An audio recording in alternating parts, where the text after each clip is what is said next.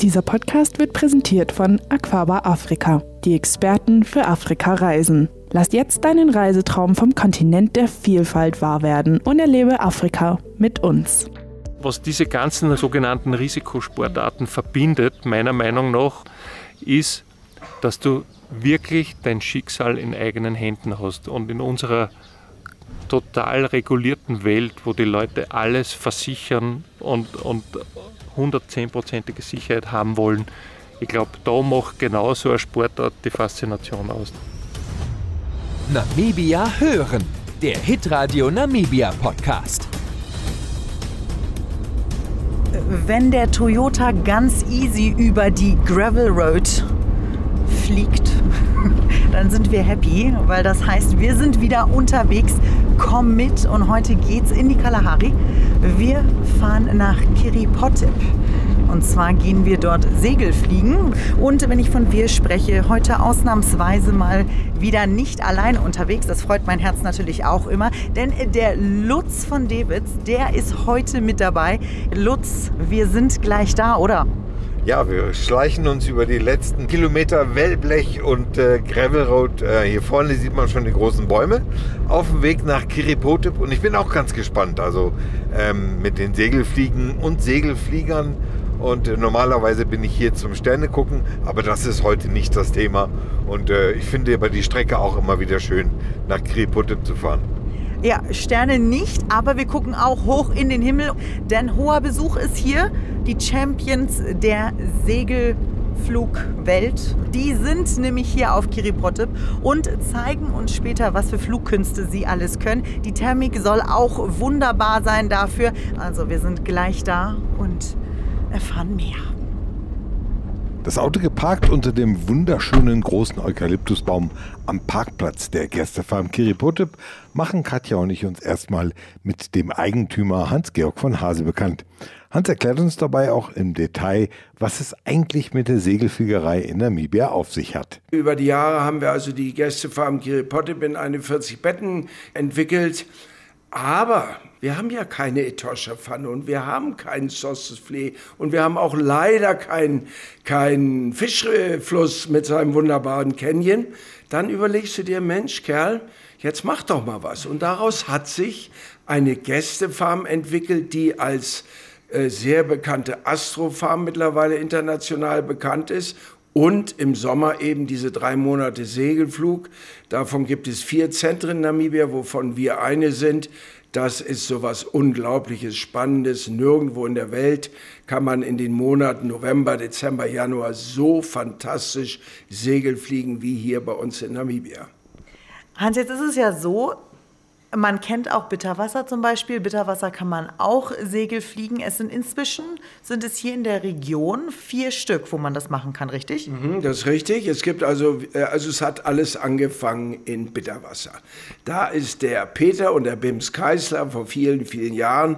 Peter Keisler war ein hochdekorierter Welt, äh, Weltkrieg II Pilot in der, der deutschen Luftwaffe. Schwer verletzt kam er wieder zurück, hat dann die Farmerei übernommen und seine Liebe, Liebhaberei und seine Leidenschaft dem Fliegen gegenüber hat er dann mit Segelflug ausgeübt. Es hat zu der Zeit, also jetzt rede ich so von den 50er, 60er Jahren, in Namibia eine große, große Segelfluggemeinschaft gegeben. Äh, das war in Swakopmund, das war in, in Bergquell, süd, nördlich von Windhoek, das war in Karibib, das war in Bitterwasser. Es hat, war, also der Segelflug hat selbst in Namibia eine große Rolle gespielt. Das hat sich natürlich da rumgesprochen. Die Leute haben gehört von diesen fantastischen Flugmöglichkeiten, die hier sind. Und dann ist es nach und nach, hat sich entwickelt. Aus Bitterwasser die nächste wurde Poqueni. Äh, das ist unser Pharmakollege Jost äh, von der Merwe mit, mit Axel Nuss, einem Flugleiter, die sich vor gut 20 Jahren selbstständig gemacht haben. Wir hier in Kiripotip operieren sie jetzt seit gut 15 Jahren.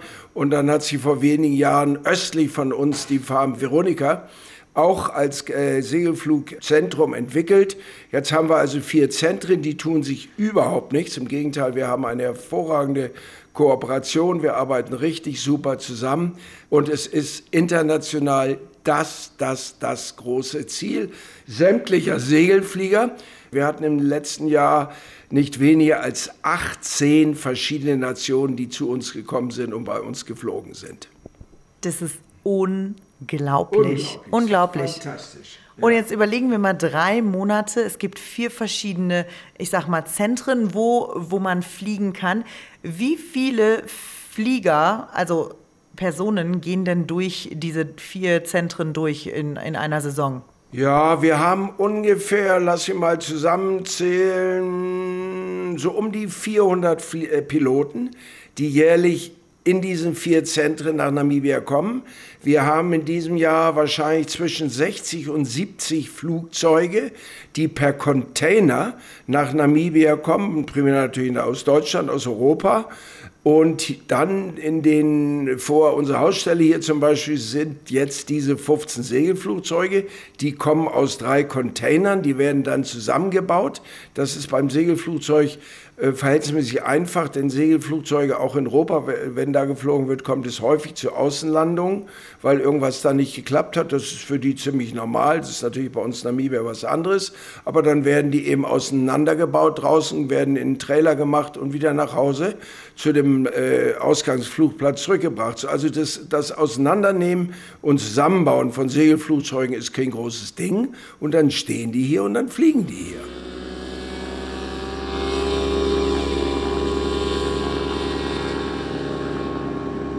Jetzt wollen wir es aber wissen und finden in der Lapa Wolfgang Zimmermann. Wolfgang hält gerade das Briefing mit Bernd Mokawitz. Bernd ist mit uns auf Kiripotip angekommen und es ist schon sein drittes Mal in Namibia zum Segelfliegen. Aber er bekommt erstmal die Einleitung von Wolfgang. Wir durften da mal mit reinhören. Lieber Bernd, willkommen auf Kiripotip. Dein Aufenthalt hier beginnt mit dem verpflichtenden Safety Briefing, das sich jeder Pilot anhören muss, bevor er hier fliegen darf in Namibia. Dieses Safety Briefing ist auf allen Flugplätzen eigentlich sehr ähnlich, jedenfalls von den Inhalten gleich. Wir fliegen mit Sauerstoff. Äh, wir raten dir das über 3500 Meter Höhe ähm, mit Sauerstoff zu fliegen.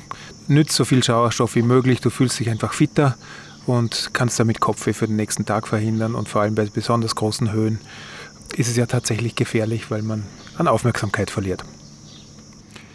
Hier sieht man unsere Landeprozedur. Generelle Regel, die nördliche Piste bleibt frei. Okay. Das heißt, wenn alle landen, dann landet der erste auf der linken Piste und wird hier zurückgezogen. Mhm. Der zweite, der ankommt, landet auf der nördlichen Piste und rollt mit der letzten Energie auf die linke, mhm. sodass alle Flugzeuge auf der südlichen oder linken Piste zum Stehen kommen und die nördliche immer available bleibt. Okay. Und dann bitte Geduld, es wird einer nach dem anderen abgeholt. Bitte mhm. nicht ausschwenken über die nördliche Piste, um ein anderes Flugzeug zu überholen, weil der langsamer ist mit Kula anlegen. Also Geduld ist wichtig. Geduld beim Landen. Naja, das Landebier wartet schon und da ist Geduld nicht immer ganz einfach. So, zum Flugplatz im Allgemeinen. Beware of Wild Animals. Wir haben hier schon Kudus gesehen äh, auf der Piste und Hasen sowieso immer wieder mal. Nimm dein Mobiltelefon geladen mit, eventuell mit Powerbank. Mobilnetz funktioniert erstaunlich gut in Namibia. Also wenn du irgendwo außen landest, hast du eine relativ gute Chance, dass du Netzabdeckung hast mhm. und einfach anrufen kannst, mhm. bevor du einen Notruf wählst. Super, sehr gut. Fliegen in Botswana ist, nein, Fliegen in Botswana ist super. Landen in Botswana ist nicht gut. Versuche bitte unter allen Umständen eine Landung in Botswana zu verhindern. Wir haben Outlanding Fields in Botswana und auf der Hauptstraße kann man natürlich sowieso landen, aber es macht alles sehr, sehr kompliziert.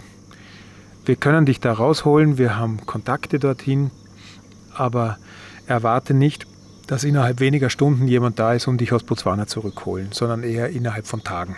Genug gebrieft. Die Piloten kommen nach dem Fliegen der Tagesaufgabe wieder an Und wir gönnen uns jetzt erstmal ein Bierchen mit einem Champion. Wolfgang Janowitsch. Wolfgang war schon zweimal Weltmeister, fünfmal Europameister, zweimal Vize-Weltmeister im Streckensegelflug und dazu hat er außerdem mehrere Rekordflüge. Der pensionierte Verkehrspilot liebt den Perspektivenwechsel beim Fliegen und er war auch mitverantwortlich für das Programm Flying with the Champion, wie er uns verraten hat. So, es hat heute schon getröpfelt. Es haben inzwischen sind auch zwölf Segelflieger wieder gelandet hier auf Kiripotep. Und wir waren dabei, durften zuschauen, wie die ganz elegant hier runtergekommen sind. Denn es geht ja auch ein bisschen um Fly with the Champion in den zwei Wochen jetzt hier in Namibia. Und ja, haben wir nicht irgendeinen Champion, sondern wir haben Wolfgang Janowitsch hier bei uns in Kiripotep frisch aus dem Flieger. Ja, wir haben uns heute eine schöne Aufgabe gesetzt mit unseren Trainees. Wir haben fünf Flugzeuge, vier oder fünf Flugzeuge haben sich geeinigt auf eine Strecke, ein bisschen mehr als 400 Kilometer, nach Malta-Höhe und Cherbourg und wieder zurück in herausforderndem Wetter. Und es macht unheimlich Spaß, mit den anderen zusammen da so herumzuflitzen in diesem schönen Wetter hier in Namibia. Du sagst, ihr Champions mit den Trainees. Das müssen wir ein bisschen mehr ausholen. Was heißt das eigentlich, Wolfgang? Wir haben da gerade die erste Woche von insgesamt zwei Wochen Flying with the Champions, wie du schon gesagt hast. Äh, das ist ein, eine Veranstaltung, die mein Freund Ludwig Stakel und ich vor zehn Jahren circa erfunden haben. Das heißt, wir laden erfahrene Segelflieger ein, hierher im Doppelsitzer mit Champions zu fliegen. Champions, das sind Segelflieger, die bei Weltmeisterschaften oder Europameisterschaften auf dem Podium gestanden sind und gerne bereit sind, ihr Wissen und ihre Erfahrung weiterzugeben. Und das ist eine ganz eine tolle Veranstaltung, weil in Kiribati ist dann eigentlich der ganze Flugbetrieb ist Flying with the Champions und auch am Abend sitzen dann alle zusammen mit, also die Trainees mit den Champions. Da wird diskutiert, da wird auch zwischen den Champions diskutiert, wie machst du das und ich mache das ein bisschen anders und so. Und das ist eine ganz tolle Atmosphäre, die man gar nicht so leicht beschreiben kann. Also das ist wirklich was Besonderes es sind ja auch ein paar von den Trainees, wenn ich das so sagen darf, jetzt nicht unbedingt junge Leute, also nicht 16 oder 17 oder 18, die gerade angefangen haben, Segel zu fliegen, sondern die haben auch schon ein paar Jahre auf dem Buckel. Was kann man denen dann eigentlich dann beibringen? Ähm, was sind die Feinheiten? Ja, das ist gut, dass du das fragst, weil Segelfliegen war viele, viele Jahre oder Jahrzehnte ein Sport, wo du vom Fluglehrer gelernt hast zu starten und zu landen. Also das ist ein bisschen wie wenn du in der Fahrschule lernst auspacken und einpacken und den Rest hast du dir selbst beibringen müssen. Das heißt, du bist dann in einen Einsitzer gesetzt worden, meistens in einen Verein und die haben dann gesagt, flieg mal. Ja? Oder du hast Bücher gelesen, aber es war wirklich nicht so, dass du an der Hand genommen wurdest und dir jemand gezeigt hat, schau, mach das so oder das ist wichtig oder das ist wichtig. Und da kommen eben viele Leute, die sehr lang autodidaktisch, vielleicht auch das Falsche, gelernt haben und, und die dann hier mit uns fliegen und erstens einmal feststellen, es gibt keine Tricks. Das Geheimnis ist üben, üben, üben und, es, und ein bisschen weniger Fehler zu machen als die anderen und sich einfach auch einmal einfach offen zu sein um vielleicht seine alten Gewohnheiten loszulassen und zu sagen, ah, okay, das habe ich 30 Jahre falsch gemacht, jetzt mache ich es so, wie der mir das gezeigt hat. Seit zehn Jahren fliegst du jetzt schon oder kommst du nach Namibia, um hier zu fliegen. Was ist denn das Faszinierende an Namibia oder an der Kalahari? Warum kann man hier so gut fliegen? Das Faszinierende ist, dass die Thermik außergewöhnlich ist und dass diese Wetterstabilität die gibt es, glaube ich, sonst nirgends auf der Welt. Ja. Also wenn du thermisch fliegen willst, dann musst du hierher kommen. Das ist wie für einen Surfer, der surfen will, dann muss er nach Hawaii fahren. Ja, da, so muss der Segelflieger, der Thermik fliegen will, hierher kommen, um diese Jahreszeit. Ja. Wir reden da nur über drei Monate. November, Dezember, Jänner. Ja, dann beginnt die Regenzeit, dann ist vorbei. Aber jetzt ist es dermaßen außergewöhnlich von den Steigwerten, von den Basishöhen, also das ist die Wolkenbasis, bis zu der wir steigen können. Das kann hier bis zu 6000 Meter sein. Also das ist unglaublich. Das gibt es sonst eigentlich nur in Nordamerika, in den, in den Rocky Mountains oder so, aber im Flachland gibt es es eigentlich fast nur hier. Und wenn du dann so hoch fliegen kannst, dann ist es so, durch die dünne Luft kannst du mit dem Flugzeug schneller fliegen. Also die, die wahre Geschwindigkeit, du fliegst, die, die, die Geschwindigkeit wird ja im Flugzeug durch ein Fahrtmesser angezeigt, durch den Staudruck, ja, aber durch das, dass die Luft so dünn ist da oben, fliegst du wesentlich schneller, um, damit derselbe Staudruck angezeigt wird. Ja. Und das ist das auch, was das Flugzeug spürt. Das heißt, ich kann in größerer Höhe schneller fliegen. Ja. Also die sogenannte True Airspeed ist dann höher um 20 Prozent, 30 Prozent. Und das ist natürlich das auch, was dich schnell macht und was dich große Strecken zurücklegen lässt. Auch eine spannende Frage, weil ihr sitzt ja da oben so lange ne, drinne. Äh, ich habe gehört, jeder bekommt genügend Wasser mit. So, was macht man, wenn man auf Toilette muss, wenn du da oben bist? Also da haben wir Männer den Vorteil, dass wir in die Tüte pinkeln können. Also es gibt, es gibt verschiedene sogenannte Relief-Systeme. Ja. Äh, es gibt welche, die sammeln das ja, und leeren es dann herunten aus. Also die pinkeln in so einer Art Trinksack. Ja. Wir verwenden da so äh, Tüten, die verrotten. Ja. Okay. Also da, wo nichts übrig bleibt. Also da pinkeln wir rein und dann geht es über Bord dort, wo niemand wohnt. Nicht, dass jetzt jemand glaubt, er, er bekommt eine Pinkeltüte am Kopf. Ja, oder jemand unter dir fliegt, wäre auch ungünstig. ja, das stimmt. Das, ja, weil das war so für mich ein wichtiger Punkt. Ne? Man muss das ja wissen. Wenn du da fünf Stunden da oben rumfliegst, dann musst du ja wissen, was machen. Ne? Ja. Es gibt ja auch Damen, die fliegen. Ja. Natürlich leider viel zu wenig. Ja. Auch die haben ihre Möglichkeiten. Also es gibt inzwischen so Tüten mit so Anformungen oder man trägt Windeln für Erwachsene, was, was ich glaube nicht so angenehm ist, ja, aber, aber die meisten machen das. Ja. Ja, spannend. Also, so viel dazu. Es gibt für alles eine Möglichkeit. Und seit 1978, Wolfgang, fliegst du schon. Wie fing das an für dich mit dem Segelfliegen? Da habe ich ganz eine klare Antwort mein Vater, der selbst kein Segelflieger war, also er hat einmal begonnen, aber dann ist meine Schwester auf die Welt gekommen und dann keine Zeit, kein Geld. Der hat mich mit drei Jahren, glaube ich, war ich da ungefähr das erste Mal mitgenommen. Also da hat er einen Freund gehabt, der Motor fliegt und ich durfte in einem Doppelsitzer vorn der Pilot, daneben mein Vater und ich hinten im Gepäckraum mit so einer Gepäckspinne niedergespannt, ja, dürfte da mitfliegen.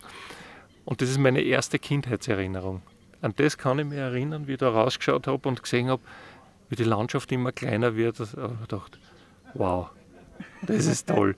Und immer wieder in Abständen von ein, zwei Jahren hat mein Vater das organisiert, dass ich da irgendwo mitfliegen durfte. Und wie ich dann einmal 14 war, durfte ich dann vorne sitzen, neben dem Piloten, ein Freund von meinem Vater.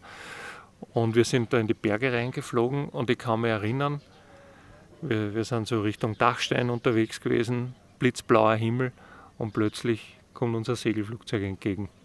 Gleiche Höhe, irrsinnig schnell, weil wir natürlich beide, wir sind geflogen, weiß nicht, mit 180 km/h, der wahrscheinlich mit 150 km/h ist da vorbeigeflogen.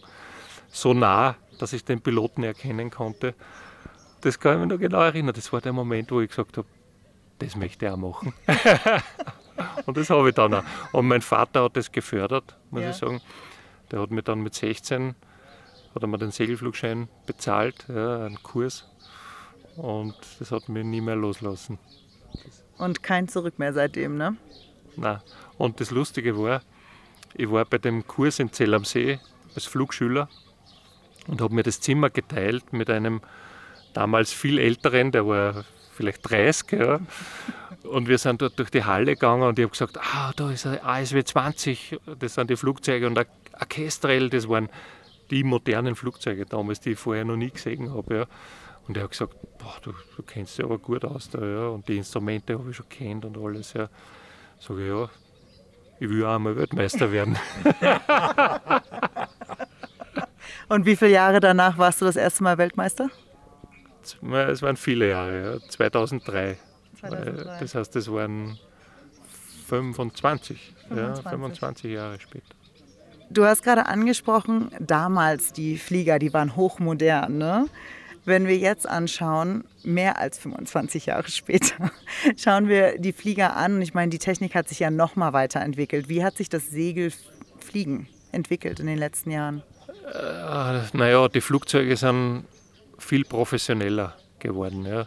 Also wie ich angefangen habe zu fliegen, erstens einmal waren, waren da noch viele Holzflugzeuge, also Holzflügel mit, mit Stoff bespannt und, und der Rumpf aus Stahlrohr. Das war das Flugzeug, mit dem ich meine ersten 50 Kilometer geflogen bin, ja, Elspatz. Der hat, also nicht, 160 Kilo gewogen oder so. Ja. Und damals konnte man auch, da hat jeder selbst herumgeschraubt, ja, die Instrumente ausbaut, andere Instrumente einbaut, einen Funk einbaut oder irgendwas. Ja. Also auch die Flugzeuge wurden in den Vereinen selbst gebaut, von null weg, ja, mit einem Bauplan. Und da hat es einen, einen Tischler gegeben, der sich mit Holzarbeiten auskennt hat und dann hat man das zusammengeleimt und ein Prüfer, der das angeschaut hat, hat gesagt, ja, das ist in Ordnung so und dann ist man geflogen mit dem Ding. Also das wurde quasi in Heimarbeit gebaut. Ja. Jetzt ist es mehr nicht wie die Serienproduktion von einem Auto, da sind wir weit entfernt, ja, aber es ist alles sehr genau reguliert und die Flugzeuge sind dann, sind dann natürlich viel komplexer. Ja. Also wenn du da jetzt in so einen Akkus, mit dem wir da fliegen, reinschaust, da ist so ein armdicker Kabelbaum drinnen, ja, mit Motor und Instrumente, Elektronik, Transponder, wie es die großen Flieger haben, alles. Ja. Und das auch alles sehr bürokratisch. Ja. Für jedes Bauteil muss es ein sogenanntes Form 1 geben. Das ist ein, ein Blatt für die Behörde, ja, dass das geprüft ist und was das für Seriennummer hat und für Zulassung. ist schon eine andere Welt. Ne? Also ich tauche hier gerade in eine Welt ein, da war ich noch nie. Und äh, ich bin gespannt, was wir morgen noch alles sehen werden. Wir freuen uns, denn morgen dürfen wir noch mal sehen, wie alle Flieger losfliegen, wie sie auch alle zurückkommen. Also von daher äh, freuen wir uns da riesig drauf. Mal gucken, was das Wetter mit sich bringt. Vielleicht auch wieder ein paar Regentropfen. Wir freuen uns drauf, egal wie. Und ich glaube, jetzt haben wir uns alle noch ein Bier verdient, oder? Ja, das lassen wir uns schmecken. Prost! Prost! Dich hat die Sehnsucht nach der Kalahari gepackt? Dann entdecke auf einer unserer vielfältigen Namibia-Reisen den Luxus der Weite. Lausche der magischen Stille der Wüsten Namibias und lerne ihre faszinierenden Bewohner kennen. Fahre mit dem Heißluftballon den Sonnenaufgängen über den Dünen entgegen. Folge den mystischen Oryx-Antilopen auf ihren Wanderungen und spüre den Rhythmus des Atlantiks, wenn er auf den größten Sandkasten der Welt trifft. Genau wie die Wüsten Namibias wird auch deine Traumreise einzigartig und unvergesslich sein. Dafür sorgen wir. Aquaba Afrika, dein Spezialist für individuelle Reisen nach Mars. So langsam kommt Leben in die Kalahari, Lutz, oder? Es ist auch ein bisschen abgekühlt über Nacht. Das ist natürlich ganz schön. Freut man sich, vor allem wenn die Sonne jetzt schon knallt, so früh am Morgen. Ich hätte gedacht, dass es heute Morgen, guten Morgen, äh, mehr Wolken geben würde. Ja, und äh, ersten Flugzeuge werden hier schon startklar gemacht. So sieht es aus. Einen Tag waren wir schon hier oder zumindest einen halben Tag, haben auch schon Regen mitbekommen, aber dennoch am Ende sind alle gelandet. Wie fandest du den gestern den ersten Tag? Bisschen Informationen sammeln? Das war hochinteressant. Also, ähm, wenn man das noch nie gesehen hat und, und, und äh, sie gesehen hat, wie das hier, wie die aufsteigen, wie die wieder landen. Und äh, wenn man das dann auch auf dem Computer verfolgen kann, wo die langfliegen, äh, 700 Kilometer bis runter nach Malta Höhe, das war schon hochinteressant. Und äh, auch die Technik in den äh, in den neuen Fliegern hier als Techniker, so wie ich das ja eigentlich bin, äh, da, da, geht einem das Herz auf. Ne? Also das ist wirklich das Computertechnik drin. Wow, sagt man da nur. Das stimmt. Lutz saß hier den ganzen Nachmittag und hat gesagt, oh, der ist 700 Kilometer, der ist da, der ist da. Oh, der hier von Bitterweißer ist jetzt aber bei Helmringhausen. Also es war sehr, sehr interessant, das mitzuverfolgen. Und heute sehen wir, wie sie alle hochgehen und wieder fliegen. Wir sprechen auch gleich nochmal mit Stefan und hören, wie die Wetterlage heute so aussieht, ob man wieder Regen erwarten werden kann oder nicht. Aber dennoch sind wir ja auch auf Kiripotep und hier wird ja nicht nur ja, gesegelflogt, gesegelflugt, gesegelflogen oder wie auch immer man das sagt, sondern wir durften auch gestern, wir haben ja auch einen Pro hier mit uns am Start, nämlich den Lutz, der kennt sich beim Sterngucken ganz gut aus. Ja, aber das war ja nur ganz kurz, wirklich nur Nebensache. Und, äh, aber wir hatten Glück, dass dann die Wolken so ein bisschen auf waren und äh, die Segelflieger waren da ganz begeistert. Da konnten wir wenigstens Jupiter, Saturn, Tukane N, also 47 Tukane konnten wir uns anschauen. Und wo wir dann zu den Plejaden gegangen sind, haben die Wolken gesagt, so, jetzt geht ihr alle schlafen. Und dann sind wir eben schlafen gegangen. genau, schlafen und fit wieder sein für heute. Ja, das ist alles möglich hier in der Kalahari. Das ist schon unglaublich, wenn man denkt, ähm, ja, Segelflieger gehen hoch in die Luft und dann am Abend sitzen wir und schauen uns die Sterne auch nochmal an. Hallo. Also es war ein schöner Abend und wir sind mal gespannt, was heute kommt. Ja, ich glaube, wir gehen mal zum Stefan, da kommt auch schon angelaufen und hören mal, was er zu sagen hat bezüglich Wetter und wie der Tag heute so werden könnte. Stefan, wie sieht es aus für heute? Was, was sagst du als Kenner? Ähm, die Wetterprognosen sagen einen sehr guten Flugtag voraus, im Prinzip einen richtigen Standard. Äh, Namibia-Tag mit sehr, sehr gutem Flugwetter. Ähm, auch im Gegensatz zu gestern weniger Entwicklungen, weniger äh, äh, Gewitterwahrscheinlichkeit. Aber unsere Wetterstation sagt uns 57 Prozent Luftfeuchtigkeit. Das spricht ein bisschen gegen die Prognose, weil viel Luftfeuchtigkeit hier heißt auch, dass es eben Gewitter geben kann.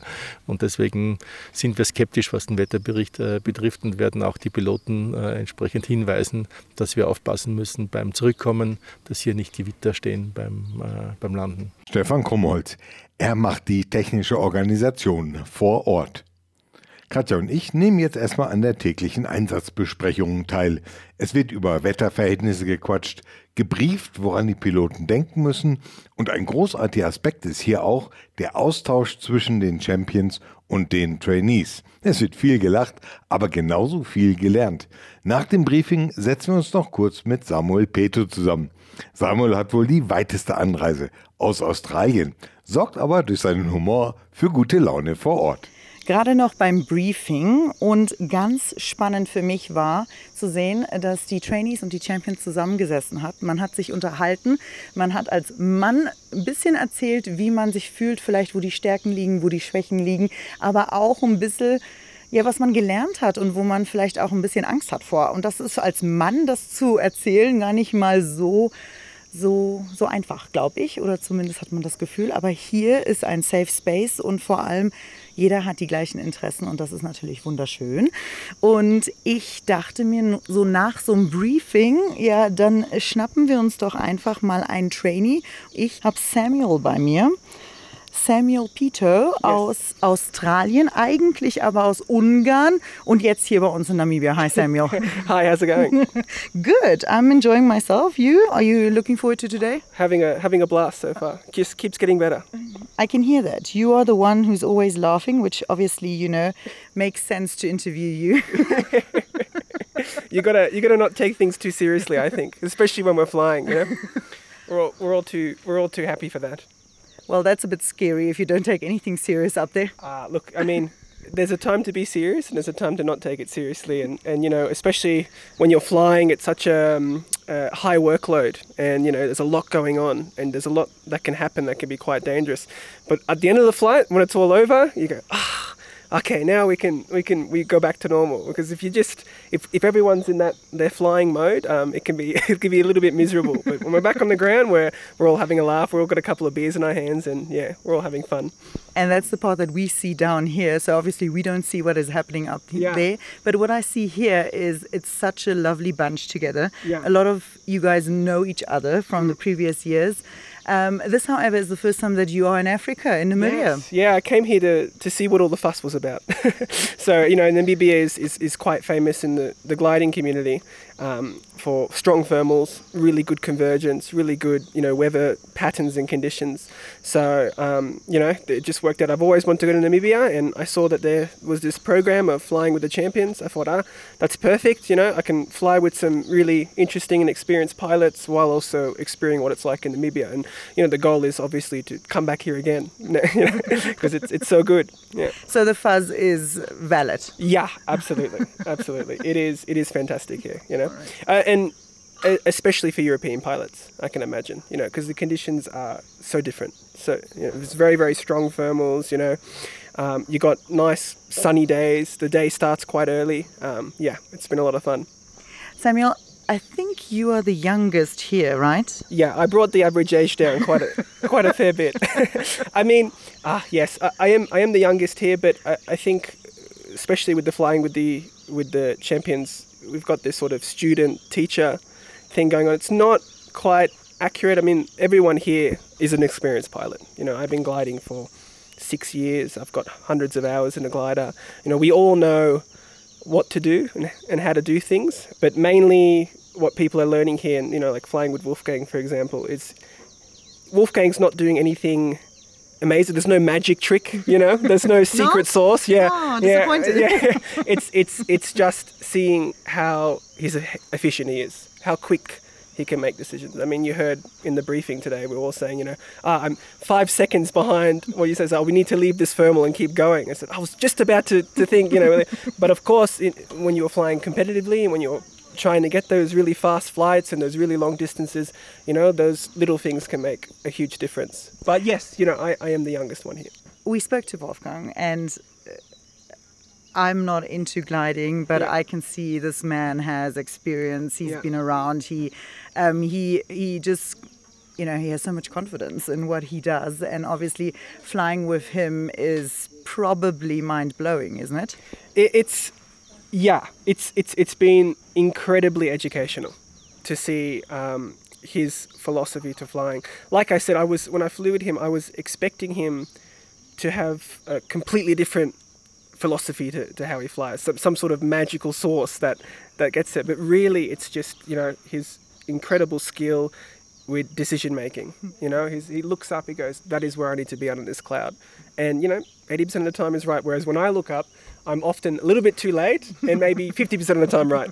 So looking at the, you know, and, and he's teaching me the way he's thinking, which is very, and I'm starting to understand. It's like, oh, you need to look at that cloud seems to be working. You, you know, maybe what's your next idea? Always having three or four moves ahead, and you know, not just having one idea, having five ideas. So, oh, five Plan ideas. A, yeah, it- yeah. You know, I'm, I'm lucky to have two. You know, so yeah, it's it's it really has been mind blowing. You can see, um, you can also see how he got to how he is to be such an incredibly skilled pilot. It's just with his decision making is is on top, and I'm learning a lot. So just watching him fly, you know, and picking up a few little tricks. What is your favorite trick you picked up so far? so far it's it's it's really knowing when to give up turning so in, in gliding you know like when you when you feel the lift is coming on and you start to you know you have to make a decision if you feel the, the lift the better air is on the right or the better air is on the left of the wing and you obviously turn into the thermal um, a lot of the times he will slowly raise the nose if he's going to turn and then boom, just nah no, not good enough. Keep going. And I, I, I'm going. Oh, but it could be good enough. It could be good enough. It could be good enough. And then no, no, no, no. Keep, keep going. And then, okay. If you're not convinced, keep going. You know, Okay. you know there's going to be better lift. If you're not convinced, keep going. And that's that's the biggest trick I've picked up. Just believe that something better is going to come. yeah, and there is there there is something better. I mean, you know, I'm, I was in f- what a five meters per second lift. Why am I slowing down for three or four? There'll be another five meters per second. Keep going. You've got the height. You've got the energy. Yeah, it's the philosophy of you know, I'm high. I've been getting good lift. Keep going. Don't second rate yourself. Yeah. And I can imagine because, you know, like I spoke to a surfer, and for them, it's reading the water. For you guys, it's reading, the, sky, weather, the yeah. sky, you know. And I think that must be so challenging because nature, can you really read nature? Yeah, uh, no. and everybody gets it wrong. You know, you can, like, the champion said, I mean, we're a champion, but sometimes you're right and I'm wrong, you know? And if there was a way that you could read the weather, then it would be easy to be a glider pilot. You'd have a book and you, you say, step one, step two, step three, step four. No, you can't do that, you know, because the weather's constantly changing. So it's all about the feeling. You know, I feel that it's going to be better over here. I feel it's going to be better up here. And you get little clues, like the wing comes up slightly on your left. Oh, okay, it feels a bit better there. Mm. So yeah, you can't. There's no reading the weather. that is for sure. but I would say, in terms of, of, of training to read the weather, Namibia is quite good in that everything is just a little bit more extreme. You know, the thermals are a little bit stronger. The weather systems are a little bit bigger. The distances between thermals are a little bit longer. So to actually train, it, when I go back to Australia, I think it, my time in Namibia would be quite useful in that it was very good training because everything was so extreme that now when I go to the smaller stuff, the smaller thermals, the smaller distances, I have that picture in my head of what to do, that mm. pattern that I need to sort of fly. That, I think that's quite helpful. Yeah, I can tell you the the first one hour I had flying in Namibia because I come from you know flying in the snow in the mountains, very cold conditions, very straight flying, very little circling, um, to being thrown in this new machine, the new type of glider I've never flown before, the Arcasan, which is very fancy glider, but completely different systems to what I usually fly in New Zealand and in Australia. Very hot conditions, very strong, a lot going on, you know, things happening very fast. It, it was it was tough to get used to it.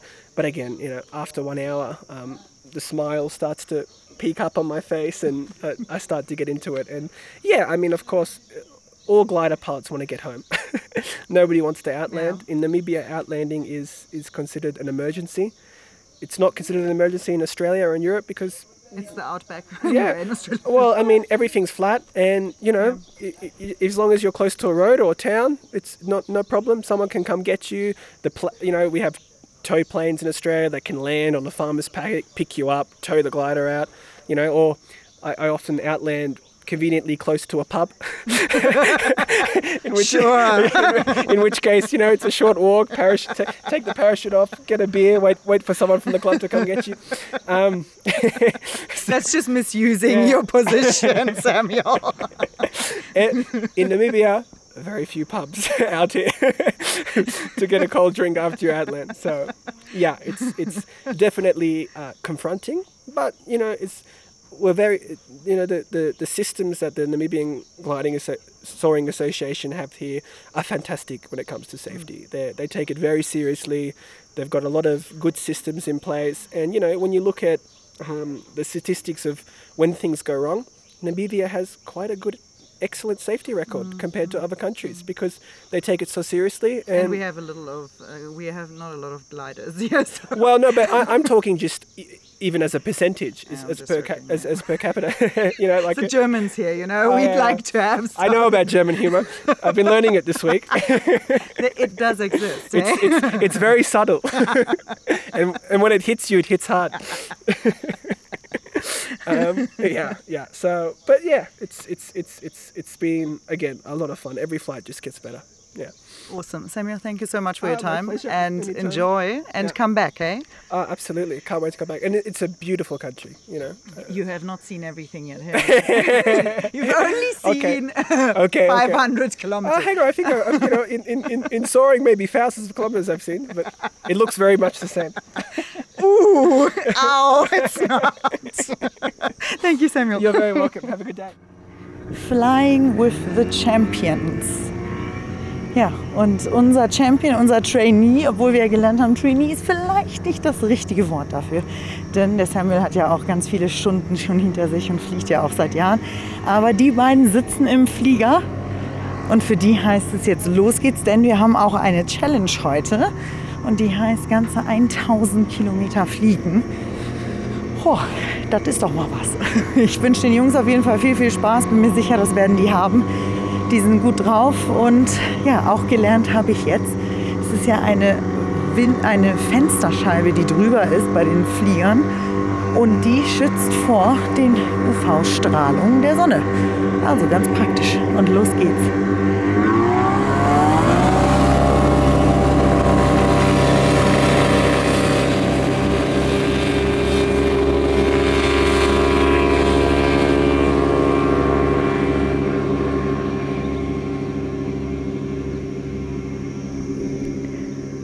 Hoppeldi Hesseldi. Auf dem Boden eher, eher holprig, wie ich finde.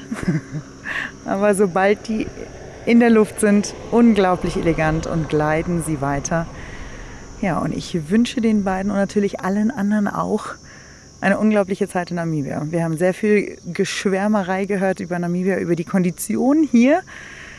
Und äh, das macht uns natürlich ganz glücklich und wir freuen uns, dass das so ein Event gibt hier in Namibia, wo man hauptsächlich lernen darf und ähm, ja und wo es eine schöne Community und Gemeinschaft gibt, die einfach diese Möglichkeit erlaubt. Es macht Laune. Ein Flieger nach dem anderen steigt auf und schwebt über Namibias Kalahari. Alle haben eine individuelle Herausforderung heute, sei es einen 1000 Kilometer Flug zu bewältigen, die Steuerbefehle in der Thermik zu verfeinern oder sich persönlich weiterzuentwickeln, dabei Namibias Landschaft zu genießen und vor allem einfach gleiten lassen. Wir auf dem Boden nehmen uns die Zeit mit Hans von Hase zu einem Gespräch über die Farm Kiripotip und wie hier alles für die Familie von Hase begann. Ich durfte mir in den letzten zwei Tagen einen leichten Sonnenbrand zulegen, weil ich mich nicht eingecremt habe. Und man vergisst so schnell da draußen, wie heiß es ist und wie die Sonne auch ordentlich backen tut. Ne? Und es war echt ein Fest. Also wir haben hier unglaublich tolle Menschen kennenlernen dürfen was total Neues lernen dürfen über Segelfliegen und vor allem aber auch, was man nicht vergessen darf, wir haben hier ein Zuhause für die Segelflieger und das ist Kiripotip, die Gästefarm hier in der Kalahari und ich spreche auch fast mit einem Hasen, einem von Hase, nämlich Hans-Georg von Hase, der Eigentümer hier auf Kiripotip. Hans, hallo. Hallo, hallo, ja, ganz toll, dass ihr den langen Weg aus Windhoek in die tiefe, rote, trockene, heiße, staubige Kalahari gefunden habt. Nee, das ist wirklich ganz toll. Ja, so weit ist es gar nicht. okay. Also anderthalb Stunden, zwei Stunden ist man hier. Schöne Gegend, unglaublich schön, wie sich die Landschaft entwickelt und verändert bis hierhin. Also ich finde, hier kann man schon mal rausfahren von Windhoek. Aber ja, ich finde immer ganz schön zu wissen, wie kam es denn dazu? Also das heißt, geschichtlich, Kiripotip ist seit 1978 im Familienbesitz. Erzähl uns doch ein bisschen von Kiripotip damals und heute. Katja, nein, das ist also eine ganz spannende Geschichte. Wir kommen, also unsere Familie ist ja eine bekannte Landwirtschaftsfamilie. Ich habe einen Bruder, der ehemals auf unserer väterlichen Farm Farm Jena gefarmt hat. Ich habe einen Vater, der ja in der Politik in Namibia mal als Minister im Ministerrat unter Dirk Matsch eine große Rolle gespielt hat. Aber die Landwirtschaft liegt uns eng am Herzen. Und ja, im Jahre 1978 haben wir Farm Kiripotip gekauft, damals zum Höhepunkt des Karakul-Booms. Heute würde man sagen, den Swakara-Boom.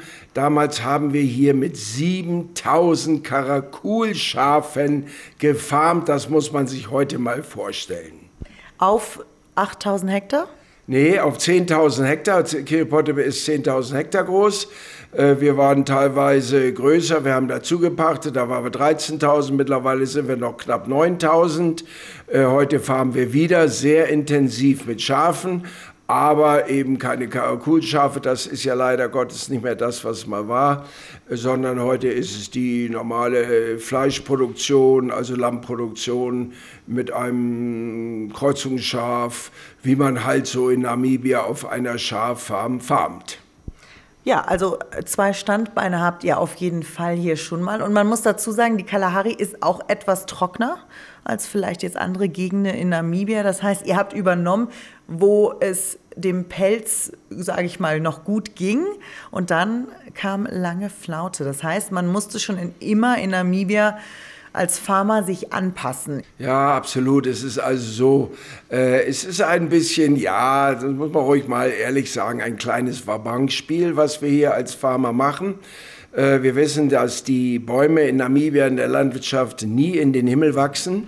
Es macht einen wahnsinnigen Spaß. Es ist eigentlich mehr eine Lebensart als ein Beruf, wo man ja wo mit reich werden kann. Man hat ein wunderbares Leben mit einem unendlichen Auf und Ab. Dazu muss man gemacht sein. Das muss man abkönnen. Da muss die Fantasie genügend groß sein, dass man immer wieder was Neues anpackt. Und dann, damit wird es dann ein unglaublich erfüllendes Leben. Hans, und jetzt ist es ja so, also ich habe mich mal ein bisschen umgehört bei den ganzen Piloten hier, ne? Und jeder Einzelne kommt aus dem Schwärm gar nicht raus über, was Namibia bietet, die Kalahari bietet an ach, ich kenne die ganzen Begriffe nicht, aber einfach für, für die Segelflieger hier ist es ein Traum. Wie lässt dich das fühlen? Das ist deine Heimat, dass es hier einfach so ein unglaubliches er Erlebnis bietet für Leute aus der ganzen Welt.